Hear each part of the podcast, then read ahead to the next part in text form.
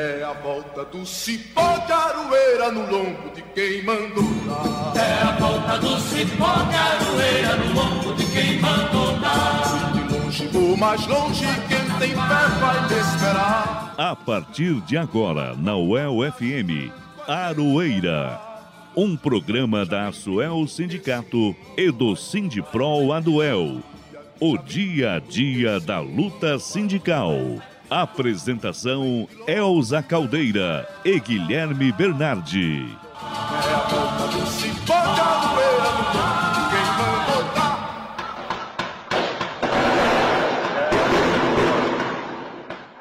Boa tarde, ouvintes da UEL FM. Eu sou a Elza Caldeira e é bom estar aqui com vocês. Mas, infelizmente, o programa de hoje não está tão alegre como nos outros dias. Tá tirando pro alto. Tá tirando de volta. Tá tirando pro alto. Só pra falar que deu tiro. Assim como a maioria dos brasileiros, também estamos perplexos, revoltados com o que ocorreu nos últimos dias, quando vimos o sofrimento da comunidade da Vila Cruzeiro, na zona norte do Rio de Janeiro, diante de mais uma chacina, onde 25 pessoas foram mortas pela Polícia do Estado.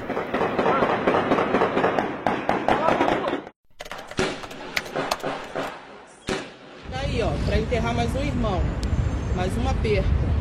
Porque pro Estado tudo é bandido, dentro da comunidade só tem bandido, vagabundo. E a violência da polícia não para. Também na quarta-feira, os moradores da cidade de Umbaúba, no litoral sul de Sergipe, flagraram uma abordagem policial que resultou na morte de Genivaldo de Jesus Santos, de 38 anos, que foi preso por dois policiais rodoviários federais dentro de uma câmara de gás montada no porta-malas da viatura da PRF. Nas imagens gravadas pela população, é possível ver Genivaldo ser rendido pelos policiais. Ele está no chão e depois é colocado no porta-malas da viatura, enquanto um dos policiais segura a tampa do porta-malas para assegurar que ela continue fechada, o outro policial joga dentro do espaço fechado uma grande quantidade de gás. Quando o compartimento é aberto novamente, o homem já não se mexe mais. Genivaldo está morto. Na imprensa, o presidente da República deu uma entrevista enaltecendo as ações da polícia do Rio de Janeiro. A barbárie, o holocausto está aqui. Até quando? Nossa solidariedade vai para todos os familiares de cada uma destas pessoas. Genivaldo, presente. É a volta do cipó de aroeira no lombo de quem mandou dar. É a volta do cipó de aroeira no lombo de quem mandou dar. De longe ou mais longe, quem tem fé vai esperar. Vamos né, dar início ao nosso programa, saudando aqui primeiramente o Ricardo Lima, que comanda a mesa de som aqui nos estúdios da Rádio El FM, ao meu amigo, jornalista Guilherme Bernardi, que também nos ajuda tanto aqui na produção e na apresentação do Aroeira. Obrigado pela sua presença, Gui. Estamos aí, né? Temos que seguir, né, Elza? Apesar de tudo, né? Estamos aqui começando a edição de número 158 desse programa que traz o informativo dos trabalhadores e das trabalhadoras de Londrina e região. E vamos aos destaques desta edição. É a volta do cipó de aroeira no lombo de quem mandou dar. É a volta do cipó de aroeira no lombo de quem mandou dar. Trabalhadores da educação básica e professores da UEL participam de atividade em defesa dos servidores e do serviço público. A mobilização foi na quarta-feira, dia 25, em frente ao Teatro Ouro Verde. Após pressão e críticas, proposta que permite a cobrança de mensalidades nas universidades públicas é retirada de pauta da CCJ da Câmara dos Deputados. A PEC 206-2019 é mais um ataque à educação. A PP Sindicato denuncia o aumento de casos de Covid nas escolas de Londrina e a prefeitura volta a recomendar o uso de máscaras. Após dois meses de greve, servidores do INSS decidem voltar ao trabalho. A diretora da FENASPES, Viviane Pérez, fala sobre como foram as negociações com o governo federal. E você não pode perder o nosso time de colunistas. Venâncio de Oliveira com a coluna Politizando a Economia, a parte com Fábio Silveira e o professor Reginaldo Melhado com a coluna Matula do Direito. Tudo isso agora, aqui no Aroeira.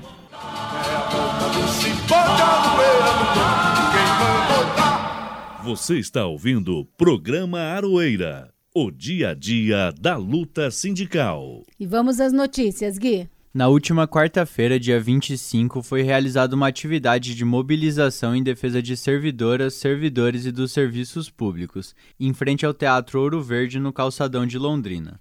O ato começou às 11 horas e contou com a presença de trabalhadores da educação e professores da UEL.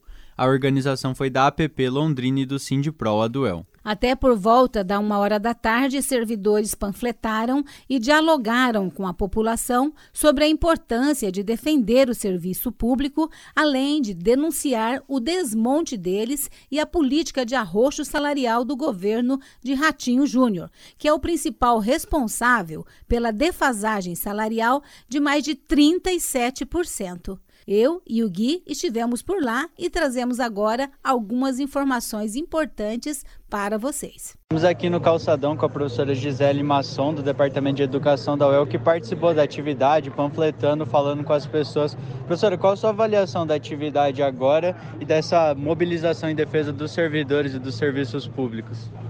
Bom, a avaliação é positiva, porque eu acho que a universidade precisa conscientizar a população em geral é, da situação dos servidores públicos do Estado do Paraná, que há seis anos não tem a reposição é, da inflação, que é um direito de todo o trabalhador. Nós estamos com mais de 37% de defasagem salarial, né, sem reposição da inflação. Então, não se trata de aumento salarial, né, mas de um direito é, do trabalhador.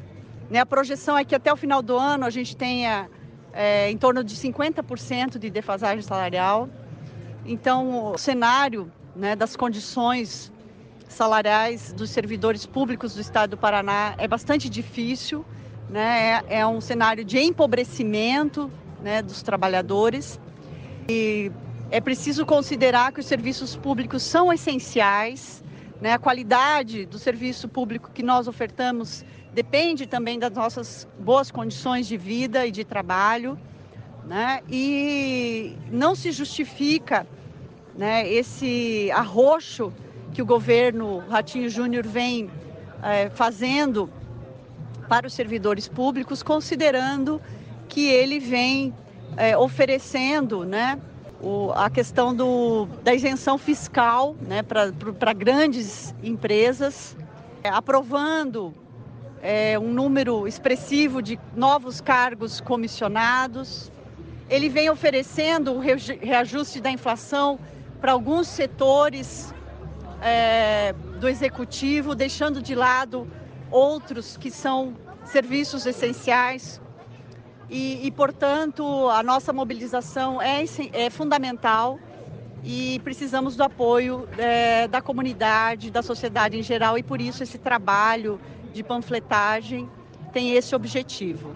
Professor, o panfleto que está sendo distribuído fala um pouco sobre o que são os serviços públicos, sobre que tipo de serviços são esses públicos, né? Segurança, educação, saúde. A população em geral reconhece, sabe da importância dos serviços públicos. Como que é a reação deles quando são abordados com o panfleto para falar sobre? De um modo geral, eu tenho visto um apoio, né? A população está muito descontente em relação às políticas públicas, seja do governo estadual quanto do governo federal.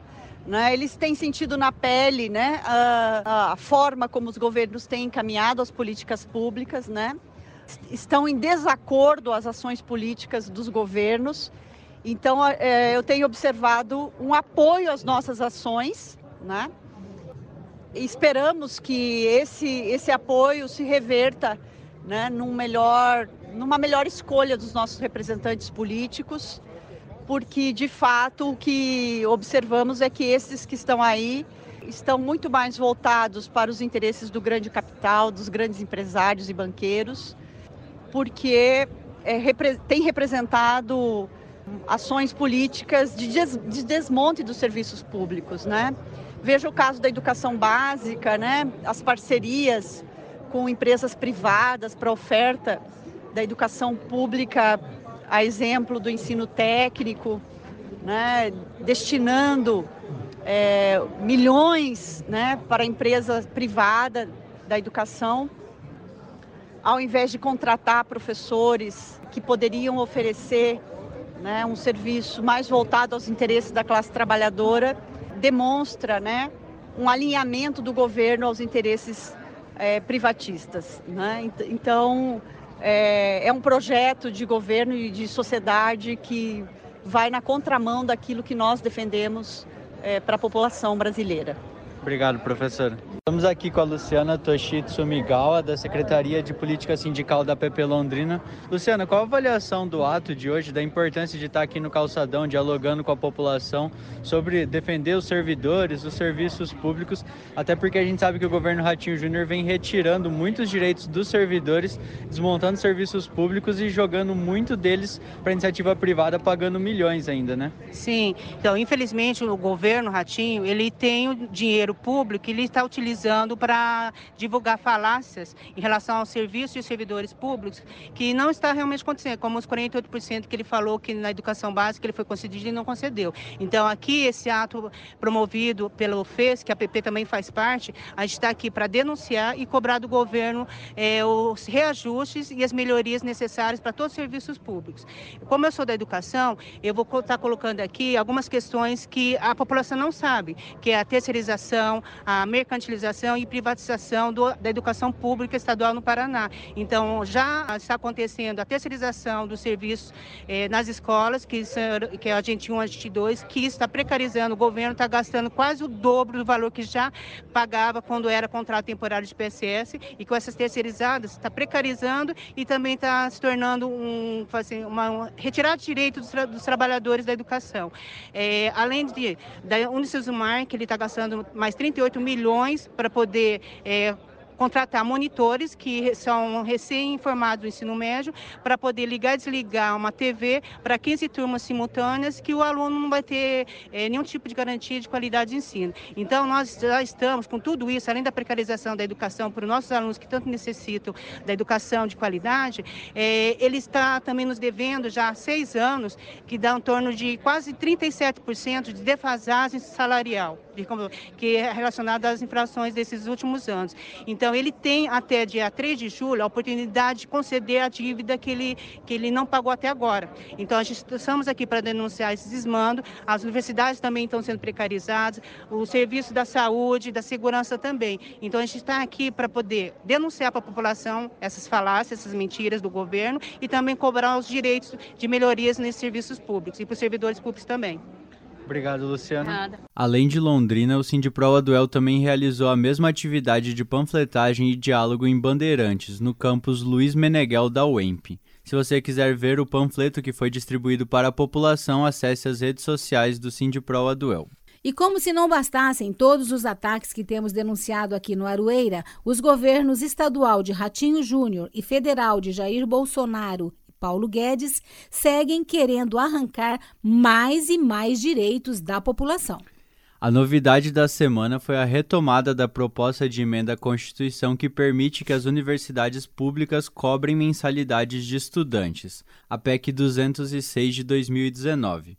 Ela estava prevista para ser votada na Comissão de Constituição, Justiça e Cidadania, a CCJ da Câmara dos Deputados, na terça-feira, dia 24 mas ela foi retirada pela ausência do relator, o deputado Kim Kataguiri do União Brasil de São Paulo. Aproveitando que eu estive lá no Cine Teatro Ouro Verde, né, neste mesmo dia, eu conversei sobre essa mobilização em defesa do serviço público com o Ronaldo Gaspar, que é o presidente do Sindipro Aduel. Vamos ouvir a opinião dele sobre essa questão da cobrança de mensalidades nas universidades públicas. Veja, o Sindipro, o Sindipro Aduel é terminantemente contrário com relação a isso. É, já, inclusive, tive uma conversa com o representante do DCE sobre isso. Vamos, na medida do possível, organizar a categoria para, junto com os estudantes, lutar contra medidas dessa natureza. Nós defendemos a universidade pública e gratuita, só que é importante lembrar, né? A universidade, nos últimos anos, tem é, sido um espaço importante de ampliação da inclusão social contribui com a melhoria das condições de vida da população mais pobre. E o que a gente está vendo com esta medida é um, um, como ocorre em outros segmentos, né, uma tentativa de cercear o acesso aos, do serviço, aos serviços públicos para uma parcela da população. Com isso, quem mais precisa da universidade pública não vai tê-la. Né? Então, o que nós defendemos é a universidade pública tem que ser pública e gratuita. Ela tem que prestar serviços de ensino, pesquisa e extensão e cumprir com a sua finalidade constitucional que nós pre pretendemos lutar para que continue a mesma. Essa entrevista completa feita pela Elsa pode ser ouvida lá no Portal Verdade. Procurem por portalverdade.com.br, que é uma nova forma de acompanhar as informações dos trabalhadores e das trabalhadoras aqui de Londrina e região. É isso mesmo, Gui. E falamos até com o reitor da UEL, o Sérgio Carvalho, sobre esse assunto. Na própria terça-feira, data da qual estava prevista a votação, a reitoria que da universidade se manifestou contrariamente à proposta. Vamos ouvir o que disse o reitor. A proposta de emenda à Constituição número 206 de 2019, que eh, foi apresentada na Câmara dos Deputados, e vai para discussão na Comissão de Constituição e Justiça, ela altera os, os artigos base, ba, balizadores que garantem a gratuidade da educação.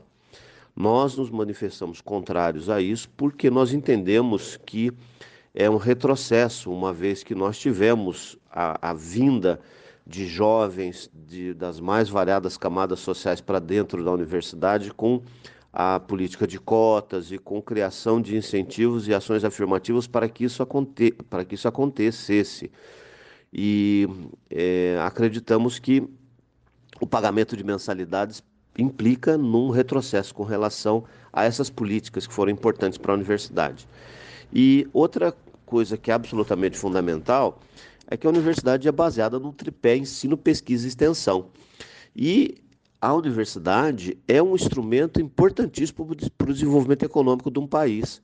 Então, quando nós paramos e ficamos mexendo no cotidiano da gestão pública das universidades, ou o governo, ou as, a, os, os, deputados ficam é, lidando com o cotidiano das contas públicas, eles se esquecem, e muitas vezes é, os governos se esquecem, de erguer a cabeça e olhar adiante, olhar para o futuro. As universidades cumprem um papel fundamental para esse processo de desenvolvimento, formação de capital humano altamente qualificado, produção de conhecimento científico e de prestação de serviço de alta qualidade para a população. Tudo isso ao mesmo tempo e tudo isso dentro de um mesmo processo. E Portanto, a universidade tem um, um, papel estratégico nesse processo. Então, quem tem que financiar órgãos e entidades que cumprem papel estratégico para o desenvolvimento do país é o Estado, não necessariamente as pessoas que frequentam, os estudantes que frequentam. As universidades têm que melhorar muito, têm que mudar muito, têm que ser mais contemporâneas em termos de curso e das necessidades sociais. As universidades precisam é, atrair dinheiro é, e obter recursos e obter formas de ampliar a sua, a sua obtenção de recursos, inclusive da iniciativa privada, mas não cobrando mensalidade dos estudantes. Absolutamente, isso é isso. Nós somos contrários e a maioria das universidades públicas do Brasil está se manifestando contrariamente a esse processo. É, nós estamos em contato com as entidades representativas das universidades que estão também se mobilizando contra esse essa PEC. E é uma PEC extemporânea.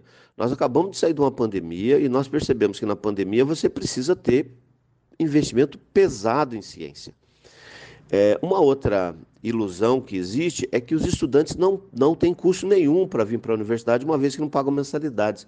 Não é verdade. As famílias elas têm custos quando enviam seus filhos para as universidades, principalmente as, as famílias de classe média baixa que não necessariamente são as famílias pobres. As famílias com renda de 3, 4, 4 mil reais, 5 mil reais, quando o filho vai para a universidade, para um curso integral, por exemplo, que demanda muito da, do tempo de estudo, de horas de estudo desse jovem. Esse jovem poderia estar fazendo uso desse horário, desses horários de trabalho, para obter e para ampliar a renda da família. Portanto, tem um custo, sim. Além de ter o custo de transporte, além de ter o custo de alimentação, além de ter o custo de moradia, além de ter o custo de todo o material é, é, didático que o estudante tem que comprar. Então, colocar mais mensalidade nesse processo amplia o custo das famílias. E o que deveria estar sendo feito, na verdade, no Brasil e no país, é as universidades deveriam estar se tornando mais contemporâneas às demandas sociais, portanto, pensando e repensando seus cursos e pensando novos cursos. É, e o Estado, a, os governos e a própria, é, a própria, os próprios deputados e os senadores deveriam estar pensando em como criar um grande projeto nacional de financiamento à permanência estudantil. Pois os jovens entram, sentem o peso dos custos de estar na universidade, sentem os pesos, o peso do custo de oportunidade de não estar podendo ajudar a família na renda e muitas vezes abandonam ah, os, os, os cursos nos quais passaram. Então, nós devemos estar pensando uma outra coisa: como trazer e garantir que as famílias mantenham seus filhos na universidade. Então, a, a, me, me, parece que essa PEC ela vai na contramão do que deveria estar sendo pensado. E outra, é, modelo americano, que é o modelo em que os jovens financiam a sua entrada na universidade, está fazendo com que uma parte de várias gerações de americanos fiquem ultra endividados no início das suas carreiras. Então é um momento, um modelo que não, não, não há, não, não, já, já está sendo questionado, inclusive no espaço em que ele foi mais, foi bem sucedido até há décadas atrás, mas que não está mais dando e surtindo efeitos é, no sentido de garantir o acesso dos jovens às universidades. Por isso que nós nos manifestamos contra uma discussão extemporânea, me parece que é oportunista e, no apagar das luzes do mandato desses deputados, fazer uma discussão dessa natureza é desnecessária é, nesse momento. É, parece não ter fim o tanto de direitos que os governos Ratinho Júnior e Bolsonaro querem retirar da população difícil. Você está ouvindo o programa Aroeira, o dia a dia da luta sindical. Nesta semana, o prefeito Marcelo Bellinati e o secretário de Saúde Felipe Machado realizaram uma live para anunciar o aumento de 370% nos casos de Covid no período de um mês aqui em Londrina. Diante da alta de casos, a prefeitura decretou, na quarta-feira, dia 25, a recomendação para o uso de máscara, especialmente em ambientes fechados.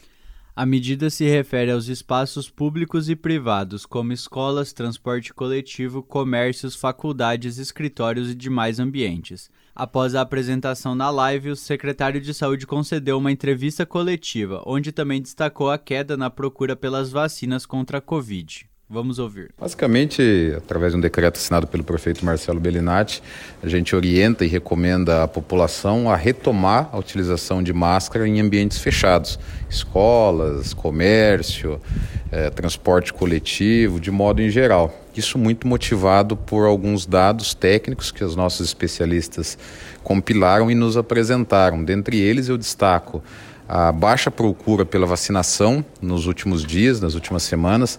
Atingimos já mais de 12 mil pessoas vacinadas em uma semana e os dados da, da última semana, pouco mais de 4 mil pessoas vacinadas. Isso atrelado à chegada do outono, a baixa da, das temperaturas que favorece é, a circulação do, dos vírus respiratórios tem contribuído para o aumento do número de casos. E nesse momento nós estamos aí é, desobrigados da, da utilização de, de máscara, que é uma barreira de proteção mecânica muito importante, se mostrou eficiente durante toda a pandemia. Até mesmo quando nós não tínhamos vacina, foi o uso da máscara que segurou aí é, que as coisas pudessem ser pior ainda. Secretário, é, diante desse cenário, o senhor pretende voltar com unidades exclusivas para atendimento de síndromes respiratórias ou não, já que a UPA é, foi desativada nesse sentido? Os nomes estão aumentando, isso deve acontecer ou não? Esse processo é muito dinâmico, né? Nesse momento ainda não há essa indicação de é, alteração na rede de atendimento do, do município. Nós estamos monitorando diariamente todos esses dados, todos esses é, indicadores. Realmente é, houve um aumento em relação à procura pelas unidades, é, em especial por conta de síndromes respiratórias. A população é, tem ainda meio como referência a UPA do Jardim Sabará, porque muitos anos, é, muito tempo ficou como referência exclusiva para síndrome respiratória, e se for necessário, de acordo com a nossa avaliação técnica, rapidamente a gente consegue fazer esse ajuste na rede de atendimento aqui no, no município de Londrina. O aumento dos casos de Covid-19 também tem sido causa de muita preocupação para os dirigentes da PP Sindicato. Nesta semana, durante o protesto que ocorreu lá no Calçadão, sobre a database, eu também conversei com o presidente da PP, o Márcio André Ribeiro, sobre este assunto. Ele disse, Gui, que a situação nas escolas está o caos e fala mais para gente sobre esta preocupação. Você que é professor trabalha o dia inteiro na escola pública, fala para nós como é que está a situação dentro das escolas com essa, né, nem pós-pandemia ainda, a gente sabe que tem escolas aí que estão com as aulas paralisadas, casos de Covid, como é que está, como é que está sendo o comportamento da CED com relação a tudo isso? Olha, está um caos, um caos, um, um absoluto caos generalizado nas escolas, né? Você pode podem perguntar para qualquer aluno, qualquer pai, qualquer família aí, nesse último mês agora de, de maio, inclusive, né? Com muitos, mas muitos professores sendo positivados com Covid, afastados da escola. E aí os alunos ficam sem aula, todo mundo jogando bola o dia inteiro na escola, vai para a escola para ter uma aula, duas aulas por dia. Né? Semana passada foram 11 professores no Nilton Guimarães positivados, essa semana mais de sete professores no IEL né, em todas as escolas assim, um caminhão de professores né, com Covid positivados, afastados e os alunos sem aula. Isso é um caos, literalmente um caos. A Secretaria de Educação não toma providência absolutamente nenhuma né, e deixa os alunos aí abandonados ao léu, sem aula. Depois vem a reclamação dizendo que, reclamando, dizendo que o professor não está conseguindo dar aula, não dá aula ou não, não rende, né? É impossível, né? Cobrar alguma coisa de aluno de professor. A culpa e a responsabilidade é exclusivamente da Secretaria de Educação, que não organiza nada, não faz nada, é uma bagunça aquilo lá, uma incompetência absoluta. É, todos os relatos que a gente tem, né, que a situação tá incontrolável de novo, né? A gente tá voltando a usar máscaras, tomar cuidado, imagina num ambiente fechado, numa situação totalmente precarizada das escolas e de condição de trabalho dos professores, ainda tendo que lidar com esse aumento abrupto de casos de Covid, né? Exatamente. O Márcio falou aí do Colégio Newton Guimarães, meu filho é, estuda nessa escola, e ele conta, Guilherme, que a grande maioria das crianças ficam circulando mesmo, brincando na quadra e assim, sem máscara, né?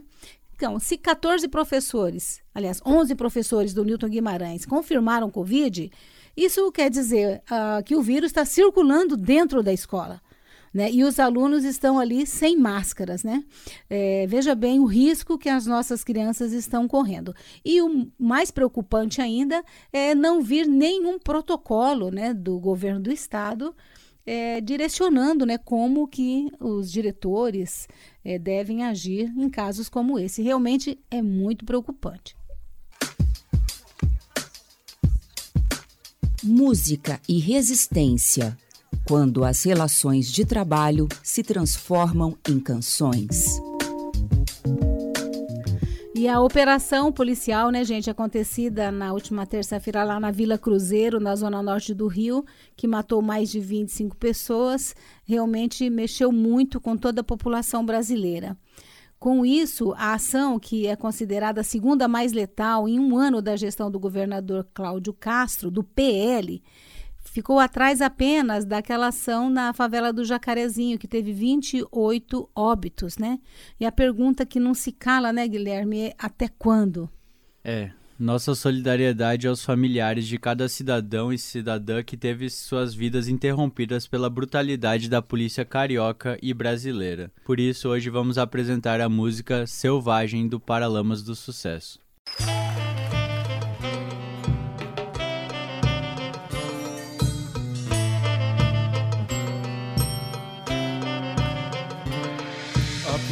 Apresenta suas armas. Escudos transparentes, cacetetes, capacetes reluzentes e a determinação de manter tudo em seu lugar. O governo apresenta suas armas. Discurso reticente, novidade inconsistente. E a liberdade cai por terra pés do filme de Godard. A cidade apresenta suas armas, menigos sinais, mendigos pelos cantos e os panos está nos olhos de vê o grande monstro a se criar. Negros apresentam suas armas, as costas marcadas, as mãos calejadas. É esperteza que só tem quem tá cansado de apanhar.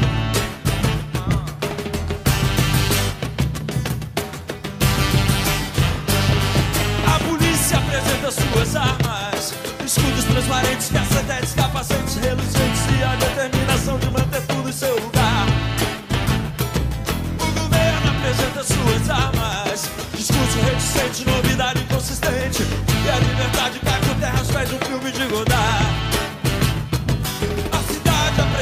suas armas, meninos os sinais, mendigos pelos cantos e os cantos olhos de vê um grande monstro a se criar. Negros apresentam suas armas, as costas marcadas, as mãos calejadas e a esperteza que só tem quem tá cansado de apanhar.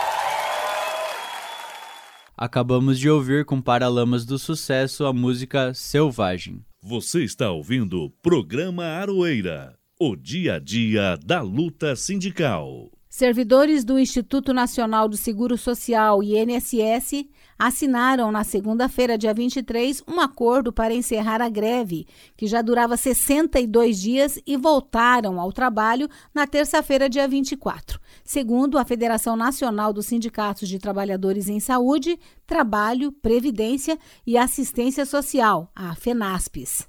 Entre as principais reivindicações da categoria estão a reposição salarial de 20%, a realização de concursos públicos e melhorias nas condições de trabalho. A Viviane Pérez, que é diretora da FENASPES e assistente social do INSS aqui em Londrina, explica que a luta não foi fácil, que não houve acordos em todas as pautas e que a categoria vai continuar em estado de greve. O governo abriu mesa de negociação após 35 dias de greve, né? Então foram várias semanas aí negociando todas as pautas aí dos servidores tanto com relação à carreira, a concurso público, as condições de trabalho, a questão é, do reajuste salarial, é, também né, a questão do vencimento básico. A gente tem uma realidade no INSS que o vencimento básico de muitos servidores é inferior a um salário mínimo, né? o restante são gratificações. Também estava aí na pauta é, de reivindicação da categoria. É, nessas mesas de negociação, nego é, discutimos ponto a ponto né, dessas pautas. Tivemos reuniões tanto com o presidente do INSS, pautas que, que seriam possível né, resolver no âmbito do INSS e também é, reuniões aí interministerial, né, com o Ministério da Economia é, e o Ministério do Trabalho e Previdência. Falando aí da questão é, da, do reajuste, né, o governo coloca que não terá reajuste, é, não ainda não havia nada é, de sinalização de reajuste para o conjunto né, de servidores públicos federais. É, então não avançamos nessa pauta. É, discutimos né, a questão do vencimento básico, né, fizemos aí uma, uma proposta de transposição da gratificação para o vencimento básico diante da impossibilidade de qualquer tipo de reajuste e também da impossibilidade de colocar é, de é, que o vencimento básico fosse, né, no mínimo aí um salário mínimo. É, então fizemos essa proposta de transposição das gratificações é, para o vencimento básico e aguardamos aí é, pronunciamento do Ministério da Economia com relação a isso. Com relação à carreira, né, a solicitação dos servidores é, é o reconhecimento da carreira do Seguro Social como carreira típica de Estado. É, o governo se comprometeu a enviar projeto de lei né, para a Casa Civil é, para que é, é, isso seja possível de ser alcançado. É, com relação às condições de trabalho, metas de produtividade, né, será montado comitês permanentes é, para discutir né, essas pautas. Teve uma diminuição né, dessa produtividade até que haja né, essa discussão nos comitês, que é uma, uma discussão bastante é, complexa, né? Então por isso que foi remetido aí para comitês permanentes que serão paritários entre as entidades representativas e INSS é, e deliberativos, né, para encaminhar essas propostas aí que forem discutidas é, para o, presidente do INSS. Também foi formado um comitê permanente com relação aos serviços previdenciários, né, que é o serviço social e reabilitação, serviços que vêm sendo desmontados aí nos últimos anos é, inclusive né, com relação ao serviço social, impossibilitando né, os assistentes sociais de realizar atendimento, de socialização de informações para a população, restringindo né, é, as ações profissionais apenas avaliação social. É, do benefício de prestação continuada, né, e o serviço social atua em várias frentes, né, tanto com relação às demais políticas sociais, quanto com relação aí essa socialização de informações para a população, né, em um contexto que o INSS aí restringe totalmente o atendimento presencial. Então também serão formados aí comitês permanentes para discutir é, a reestruturação desses serviços, né, com várias pautas ali que vêm é, reiteradamente sendo colocadas para o INSS com relação a tempo de atendimento, né, tudo focado aí na qualidade de fato do atendimento à população. É, então tivemos aí vários compromissos assumidos, tanto pelo presidente do INSS quanto é, pelo ministro do Trabalho e Previdência. É, e a luta continua, né? Agora temos que os servidores se mantêm em estado de greve até que esse acordo seja cumprido, né? Todas as pautas colocadas, todos os compromissos assumidos, né, é, que, que seja concretizado aí pelo INSS e o Ministério do Trabalho e Previdência. Né? Então, retornaram, os servidores retornaram ao trabalho no dia 24, mas permanecem em estado de greve, mobilizados. É, ainda vamos continuar fazendo o trabalho no Congresso, tanto na Câmara dos Deputados quanto no Senado, no Senado Federal. É, para que haja o cumprimento né, de cada ponto desse acordo. Né? É, em resumo, foi uma luta, como eu disse inicialmente, bem importante, fundamental, numa conjuntura bastante difícil. Né? Os servidores aí se colocam em luta para defender, sim, suas condições de trabalho, para defender a carreira do seguro social, é, mas também é, focado aí é, no atendimento né, de qualidade, quando se precariza as condições de trabalho dos servidores, quando não se faz concurso público, isso é, tem rebatimentos aí diretamente no atendimento à população. Então, aí, resumidamente, é, é, é isso, né? Os servidores, então, retornam, retornaram ao trabalho e agora a gente está em processo de discussão é, com o INSS da reposição aí dos, dos dias em greve. Queremos agradecer né, a participação da Viviane mais uma vez aqui no programa Arueira. Aqui em Londrina, as agências do INSS estão abertas normalmente desde segunda-feira. Tanto a agência do Xangri-Lá, que atende ali na Duque de Caxias, né? Quanto a agência da rua Professor João Cândido. Lembrando que em todo o Brasil, mais de um milhão de pessoas aguardam na fila para fazer as perícias no INSS. É muita gente, né, Gui? É, e com essa restrição de concursos e o governo federal constantemente precarizando os serviços públicos, a tendência é que as filas, não só no INSS, vão continuar aumentando, né? É, as informações que a gente tem do Sind, do Sindpreves aqui de Londrina é que nunca houve na história, né, de luta dos servidores públicos federais um governo com tão difícil de se negociar. Tanto que cada estado tem a sua seu tipo de negociação e o Paraná não foi, a categoria do Paraná não foi bem privilegiada, não. O pessoal continua em estado de greve, como afirmou a Viviane em sua entrevista. Você está ouvindo o programa Aroeira, o dia a dia da luta sindical. E agora quem está chegando aqui no Aroeira é o nosso time de colunistas, começando com o Venâncio de Oliveira e a coluna Politizando a Economia. Politizando a economia, o que eles não te falam e como eles tiram seus direitos, com Venâncio Oliveira.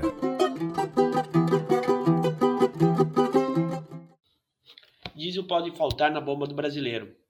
Bolsonaro recebe de forma vassala Elon Musk e dá trator para aliados com dinheiro de Auxílio Brasil. Olá, caros ouvintes da Arueira, quero falar desses fatos econômicos sobre a ótica da economia política.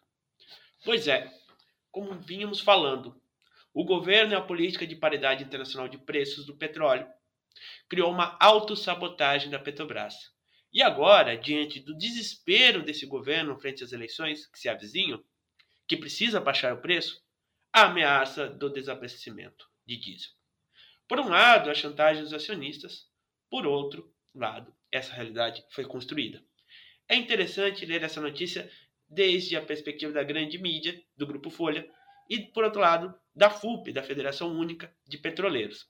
Segundo a matéria do UOL, a escassez do combustível é uma das justificativas da empresa para defender a sua venda a preço de mercado. Qualquer alteração na regra, diz poderá afetar a importação de produto e agravar a situação que já é delicada. Segundo a Federação Única dos Petroleiros, constou o economista Bacelar. Apesar de ter auto, ser autossuficiente na produção de petróleo, o Brasil importa atualmente cerca de 25% de suas necessidades de diesel no mercado internacional, segundo a Agência Nacional do Petróleo, Gás Natural, Natural biocombustíveis, ANP, devido à baixa utilização das refinarias brasileiras e à não conclusão de obras importantes no setor. Para o economista Bacelar, um dos erros cruciais do governo federal foi não ter concluído o segundo trem da refinaria Abreu Lima, em Pernambuco, especializada na produção de diesel. Errou também a não investir no Comperge, complexo petroquímico do Rio de Janeiro, e a não construir unidades de coqueamento em algumas refinarias do país como na refinaria da Bahia, privatizada no fim do ano passado, que deveriam estar produzindo diesel ao invés de óleos combustíveis. Em 2016, a opção do governo Michel Temer foi estimular importações de combustível com a criação de empresas privadas no setor. Essas empresas pressionam por importações para que o preço interno seja o preço da paridade internacional. Bom, são duas perspectivas. Eu li as duas matérias, do UOL e da FUP. Bom, são duas perspectivas, uma da direção atrelada aos acionistas, aos interesses bilionários de um punhado de pessoas, um pouquinho de pessoas, enquanto o brasileiro sofre, que acompanham o dia a dia do mercado financeiro. E por outro lado, a perspectiva dos trabalhadores e economistas que trabalham junto desses sindicatos, que trabalham é, na produção de petróleo, que estão nas, estão nas refinarias, que acompanham a realidade desde o ponto de vista da produção e do consumo. Pois é. Mas eles têm algo em comum. Isso é fato. É, claro, são interesses divergentes, porém eles entendem que esse, esse governo é um total descaso para qualquer perspectiva. É um total, uma falta de plano, uma falta de projeto. É um governo acidental, um acidente histórico que está querendo se perpetrar no poder. É um acidente histórico baseado na descontinuidade, na eficiência, uma ideologia de uma certa estupidez organizada. Desculpem pelo excesso de adjetivos, mas que o que vemos é sempre isso. Passamos por diversas crises e o governo não sabe o que fazer. Além de invocar alguma ideologia de extremo neoliberalismo, no improviso, no privatizar tudo de Paulo Guedes, ou mesmo no puro cassino de jogar com nossos recursos para beneficiar a especulação na bolsa. Ele se perde na pequena política, na troca de favores ou na invocação de um bando de milícias digitais para trazer alguma cortina de fumaça, de retirar direitos com base em alguma ideologia de extremo conservadorismo. Bom, em vez de falar da realidade, ele fala, esse povo fala, todo esse bolsonarismo aqui na cidade, no país, fala em, comida, em proibir comidas eróticas, em golden shower, em linguagem neutra e uma quantidade infinita de bobagens e de mentiras e de fake news, fantasmas e mais fantasmas que animam uma seita de fanáticos que não querem ver a realidade. E o que é a realidade? A realidade é ele ir curvar-se frente ao colonialista de Elon Musk, que saiu com, preocupações em relação à Amazônia. Um bilionário que enriqueceu dentro da política de despojo da África. O que ele quer com a gente? Ter abastecimento barato para seus empreendimentos milionários, enquanto nós vendemos tudo que temos e importamos tecnologia para, é, produzida por ele. Portamos é, óleo refinado, portamos diesel refinado, a realidade é o governo pegar dinheiro das famílias pobres e burlar a lei para entregar trator para os amigos fazendeiros. É um governo que deveria ir embora já, para ontem. O povo brasileiro está vendo isso, como se vê nas pesquisas. Precisamos urgente ter planos, um projeto para retomar nossa produção de petróleo, de refino do petróleo, produzir tecnologia, ter renda básica universal para todo mundo, não só para os amigos, e projetos reais de produção de agroindustrialização e não essa descontinuidade, essa política aleatória de dar tratores para amigos. Mas não com esse improviso ridículo, com o menino da quinta série que brinca com um país como o nosso. E que vá no primeiro turno, pois senão o país vai entrar em sérios problemas em todos os sentidos econômico, político e social. Salvamos o Brasil dessa pessoa que está aí. É isso, caros ouvintes da Arueira. Até uma semana que vem, trazendo os fatos econômicos sobre a ótica da economia política. Agradecer ao Venâncio pela participação aqui no programa. E agora vamos saber sobre a política do Brasil e do mundo com o nosso querido jornalista Fábio Silveira e a sua coluna A Parte. Coluna A Parte, com o jornalista Fábio Silveira.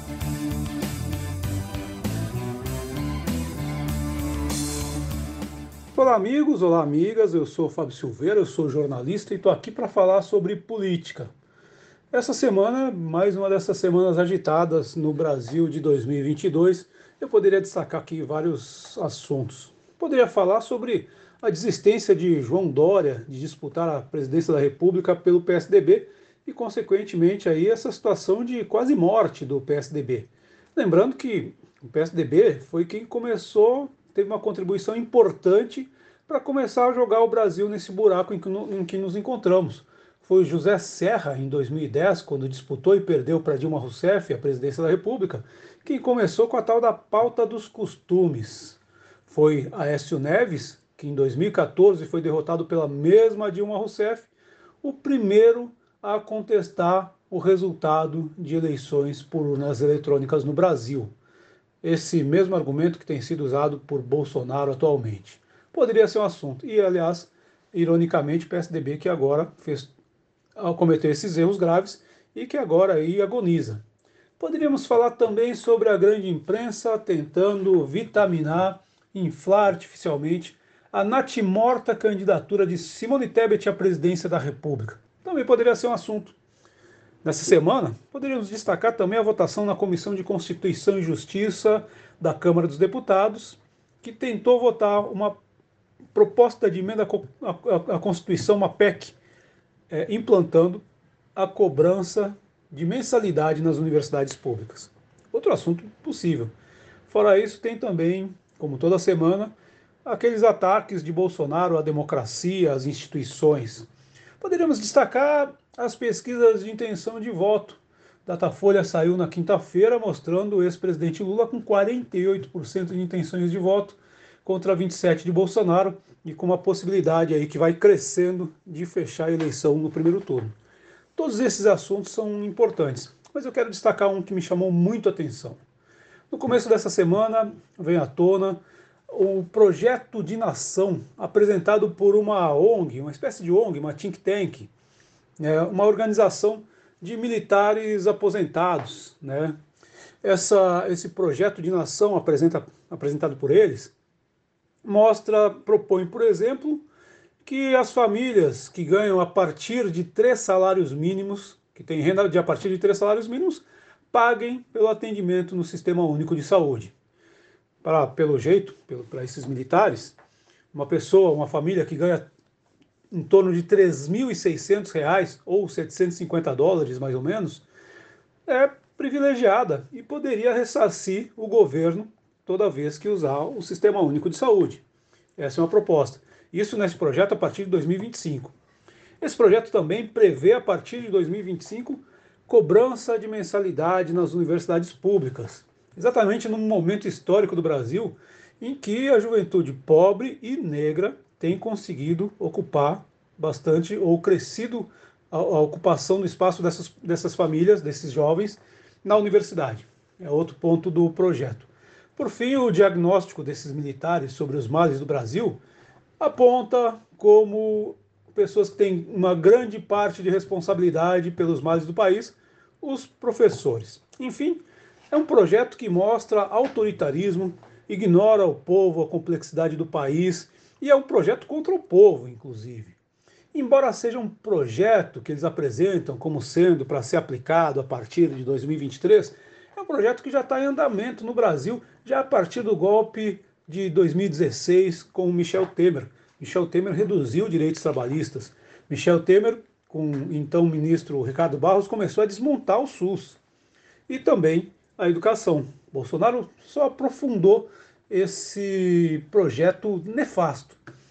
E esse projeto dos militares, que é o projeto que Bolsonaro, Paulo Guedes têm implantado e com, é, é, estão implantando, continuando Temer, e com resultados trágicos para a sociedade brasileira, com muito desemprego, muita fome, muita miséria, é, esse projeto está em andamento. E sabe por que é importante discutir isso?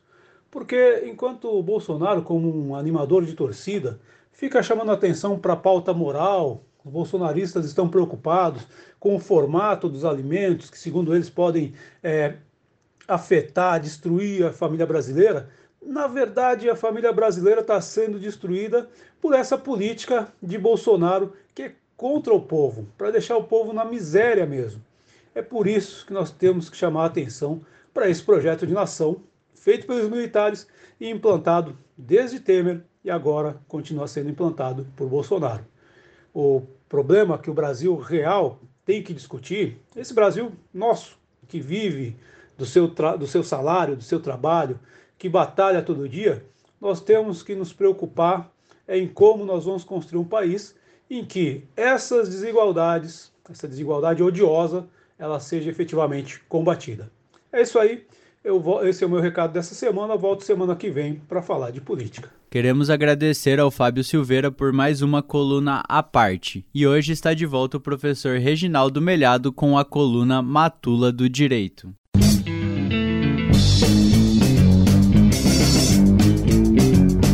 Matula do Direito coluna de crítica jurídica pelos caminhos e descaminhos do direito, com o professor Reginaldo Melhado. Olá, ouvinte da UEL-FM. A matula do direito desta semana traz um matuleiro falando meio fanho em virtude de uma pequena gripe.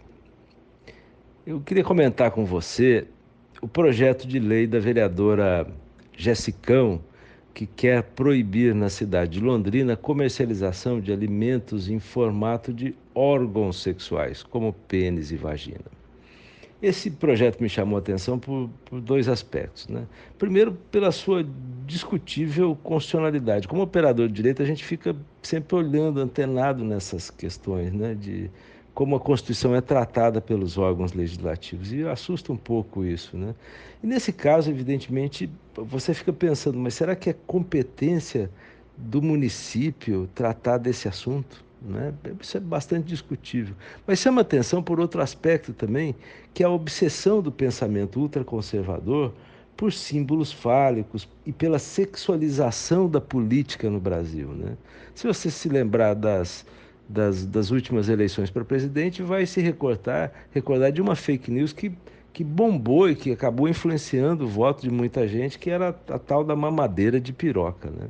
Essa gente parece que pensa o, o sexo sempre pelo lado perverso, como algo proibido, negativo. E, ao mesmo tempo, paradoxalmente, esses mesmos grupos de ultradireita que querem é, obstruir o sexo defendem as armas, a tortura, o ódio, a violência. Né? E, especialmente, o livre comércio de armas de fogo, que é uma grande bandeira desse segmento social, puxada especialmente pelo seu guru maior, pelo seu profeta, pelo seu líder intelectual, pelo seu mito, que é o senhor Jair Bolsonaro. Né?